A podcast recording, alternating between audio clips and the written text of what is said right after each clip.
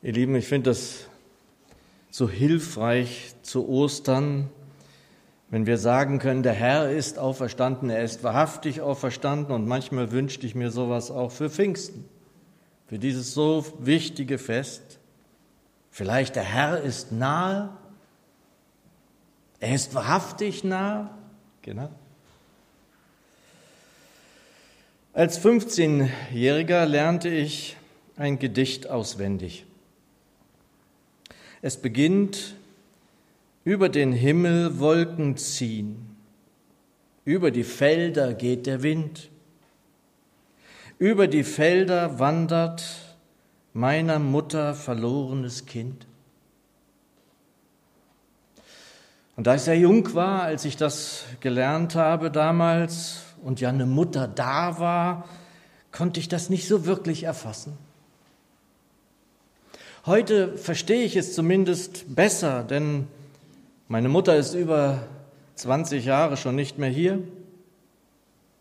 Irgendwann ist jede, jeder weise, ohne Eltern. Da ich als siebtes Kind von sieben Kindern geboren bin, habe ich meine Mama dann auch in diesem Leben nur sehr kurz gehabt, wie ich finde. Das ist ein anderes Thema. Noch einmal, wir werden alle einmal als Weisen zurückgelassen sein hier in dieser Welt, aber nicht von der Liebe unseres Lebens.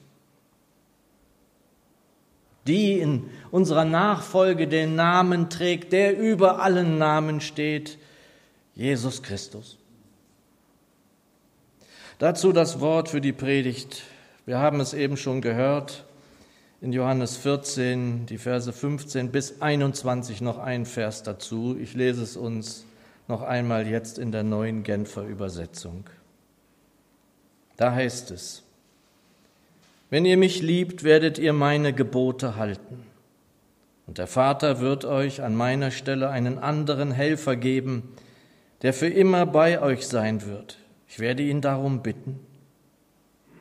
Er wird euch den Geist der Wahrheit geben, den die Welt nicht bekommen kann, weil sie ihn nicht sieht und nicht kennt. Aber ihr kennt ihn, denn er bleibt bei euch und wird in euch sein.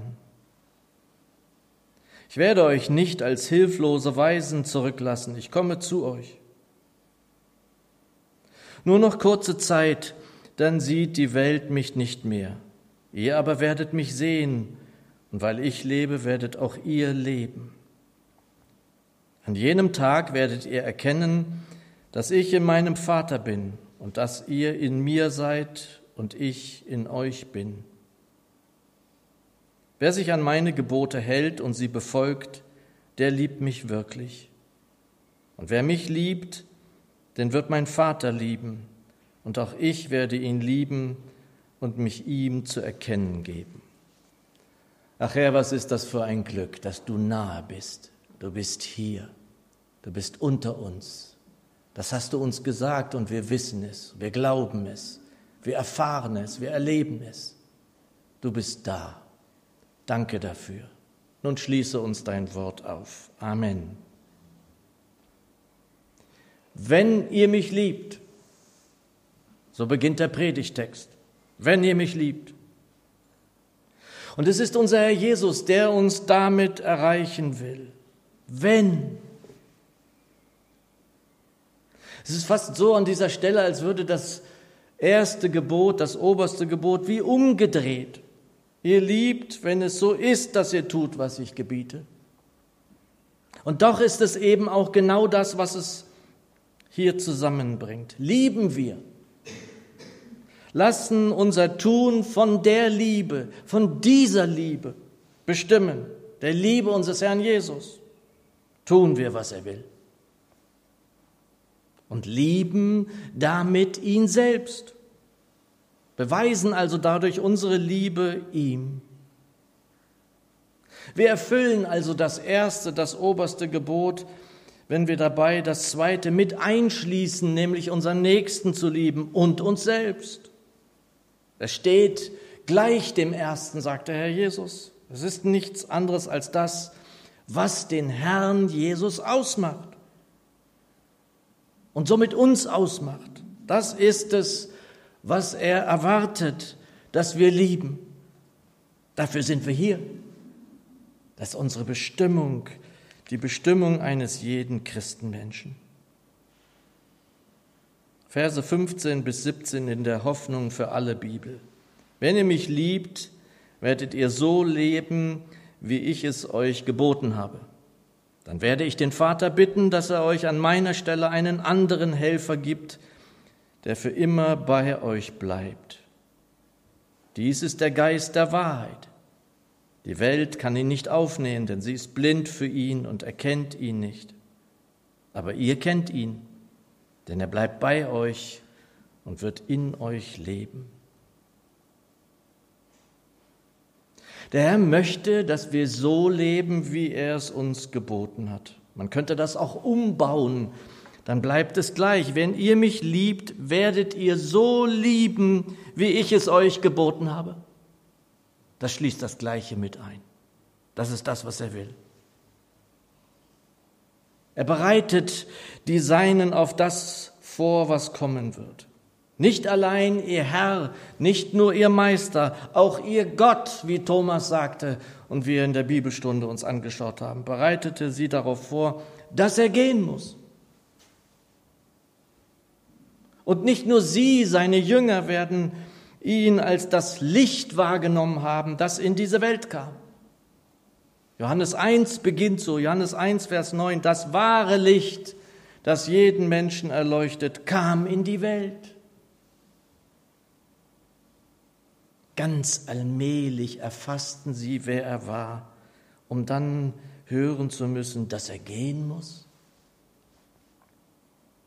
Wie sollten sie da, seine Jünger, nicht denken, ja geradezu spüren, dass es nun wieder finster wird? Würde er sie also lassen in der Finsternis der Welt, also allein lassen? Die Kinder des Lichts also auch, verlorene Kinder, wie es der Dichter sagt? Deshalb ist mir zu Pfingsten seit vielen Jahren immer zuerst präsent, was die Zürcher Bibel übersetzt in Vers 18. Ich werde euch nicht verwaist zurücklassen, ich komme zu euch.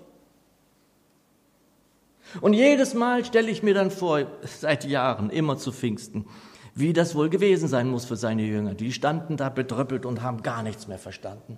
Er geht und kommt. Also er geht nun, um dann die Braut irgendwann zu holen, das wussten sie wohl.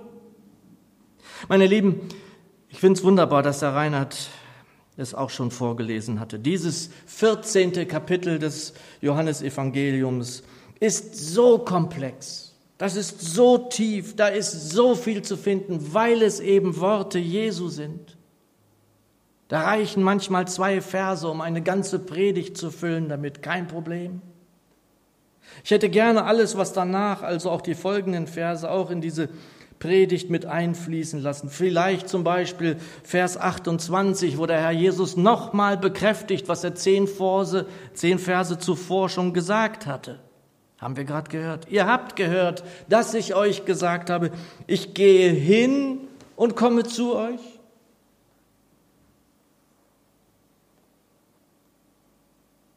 Der Vater, der Sohn und der Heilige Geist sind eins.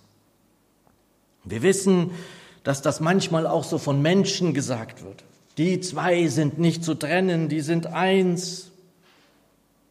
Damals, als Gerhard Schröder Kanzler werden sollte, da erinnere ich, wie er da mit Oskar Lafontaine vor der Presse stand und sie so sagten, wir sind eins, nicht zu trennen. Schröder sagte noch lachend, Twins, Zwillinge. Und wir wissen, wie eins sie waren.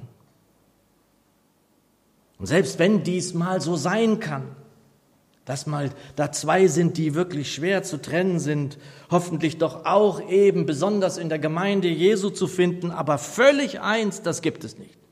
Das ist unmöglich. Anders in der Trinität, in der Dreieinigkeit. Sie sind eins. Der Vater, der Sohn, der Geist sind eins. Und der Jesus sagte dann im letzten Abschnitt dieses Kapitels, dass die Jünger sich doch freuen sollten, dass er sagte, dass er zum Vater gehen würde. Das ist schon interessant. Der Vater ist doch größer als ich, sagte er. Was ist das für ein erstaunlicher Satz? Ich liebe diese Vertraulichkeit, die der Herr Jesus mit den Jüngern, mit seinen Jüngern, mit seinen Kindern hatte. Er zeigt ihnen damit auf, dass die Herrlichkeit, die er doch kennt, aus der er doch gekommen ist, jetzt wieder auf sein Zurückkommen wartet. Da nimmt er sie mit hinein. Wieder wird er beim Vater sein, der doch größer ist als er. Ist das nicht wunderbar? Und gleichsam ist dann da dieses Ich komme zu euch. Dieses Geheimnis gleichsam verheißungsvolle darin. Der einst wird er sie holen, das wissen wir. Er wird wiederkommen, seine Braut, seine Gemeinde holen. Doch zuvor ist das, was wir an diesem Tag jetzt heute zu feiern haben. Ich komme zu euch, ich in euch und ihr in mir. Ich lasse euch nicht verlassen zurück. Es ist nicht so, dass seine Kinder ebenso verloren auf dem Feld des Lebens stehen. Er stellt unsere Füße auf weiten Raum in ihm, durch ihn, mit ihm, ohne Wenn und Aber. Es gibt kein einziges Aber an dieser Sache. Ich komme zu euch ist längst gelebte Wahrheit und Wirklichkeit. Geschwister, der Herr ist nahe. Der Geist der Wahrheit ist da, er ist hier in seinen Kindern.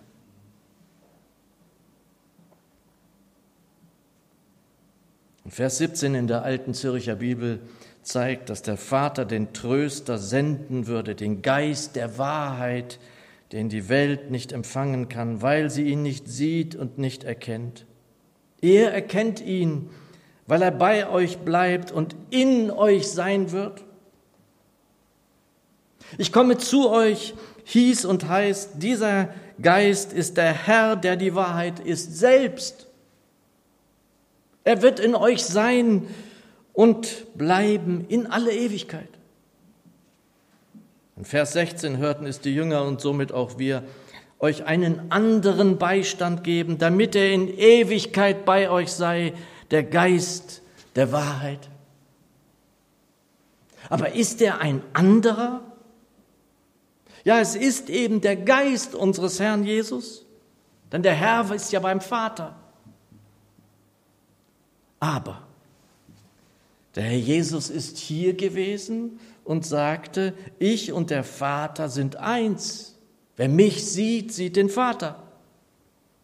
Wie konnte das gehen? Wie ist das überhaupt möglich? Es ist durch den Geist möglich. Unser Gott ist Geist.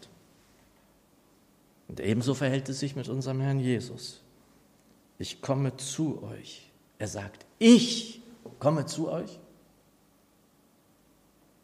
So wie wir den Vater sahen, als der Herr Jesus in dieser Welt war, so sehen wir den Sohn, den Vater, wodurch? Oder vielmehr, worin? In uns, in uns, in dir und mir, durch den Geist, der uns gegeben ist. Wie sagte der Herr Jesus, ihr erkennt ihn, weil er bei euch bleibt und in euch sein wird? Wir erkennen diesen Geist, da er bei uns bleibt, bei uns ist und erkennen ihn daran, dass er in uns ist. Aber wie erkenne ich das denn eigentlich, wenn ich frisch im Glauben bin oder wiedergeboren bin, gerade vor allem in der ersten Zeit? Du darfst es daran sehen, dass du Vater sagst, aber doch einen Unsichtbaren ansprichst? Du kannst nur mein lieber Vater, aber Vater zu einem unbekannten und unsichtbaren Gott sagen, allein mit und in und durch den Geist in dir. Geschwister, der Herr ist nahe. Es gab in den alten Bünden einige, die Geist Gottes in sich tragen durften. Aber dieses unfassbare Geschenk, Davids zum Beispiel, und dieses Privileg ist in uns allen, die ihm jetzt folgen, die ihm gehören. Ich muss kein David mehr sein, ich habe den Geist Gottes in mir. Das ist Pfingsten. In diesem Moment ebenso wie damals. Die Liebe ist ausgegossen in unsere Herzen durch den Geist, der uns gegeben ist.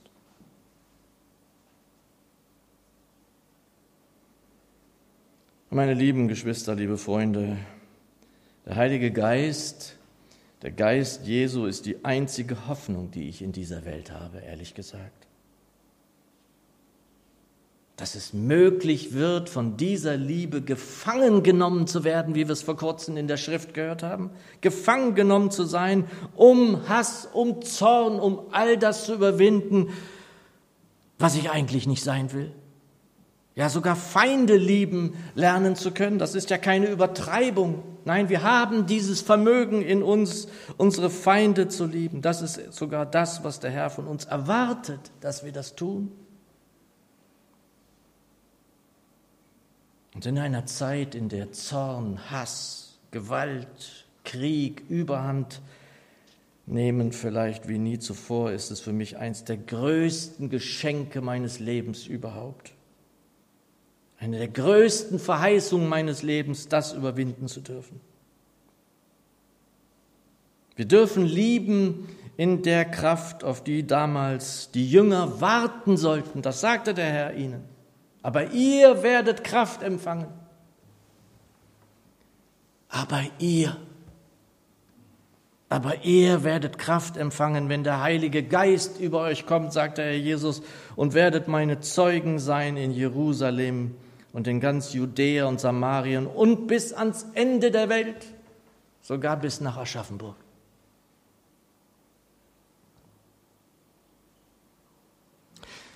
Ihr Lieben, keines seiner geliebten Kinder ist hier allein. Keines seiner Kinder ist verwaist, keines verloren. Ich komme zu euch, so sagte er ihnen. Und alles, was er sagt, wird Wirklichkeit oder ist es schon. Wenn er möchte, dass wir in ihm sind und es bleiben, so ist dies eben nur möglich durch Pfingsten. Das ist bis heute Grund zum Feiern, Grund zur Freude. Der Herr sagte, dass er den Tröster senden werde. Wie viele Menschen in dieser Welt sind derzeit buchstäblich trostlos? Wenn wir da hineinschauen manchmal, das ist fast nicht auszuhalten. Wie viele erleben Verlorenheit, Leere, Schmerz, in ihrem Leben, in ihren Familien, Beziehungen angesichts von Gewalt, Zorn, Hass, Krieg und so viele mehr, was in dieser Welt geschieht. Kälte. Selbst da, wo kein Krieg ist, ist manchmal nur Geld und Kälte. Und auch da sind eben seine Kinder gefragt. Hier sind wir Licht in dieser Welt und dürfen, ja sollen Tränen trocknen. Und da muss ich nicht nach Afrika, das können wir auch anders, das wissen wir. Wir können es mit Hilfen, wir können es mit Gebet, wir können es mit so vielem tun. Denn die Kinder des Lichts sind nicht trostlos. Sie kennen nicht nur den Tröster, den der Herr sandte, er selbst lebt und wirkt in ihnen. Halleluja.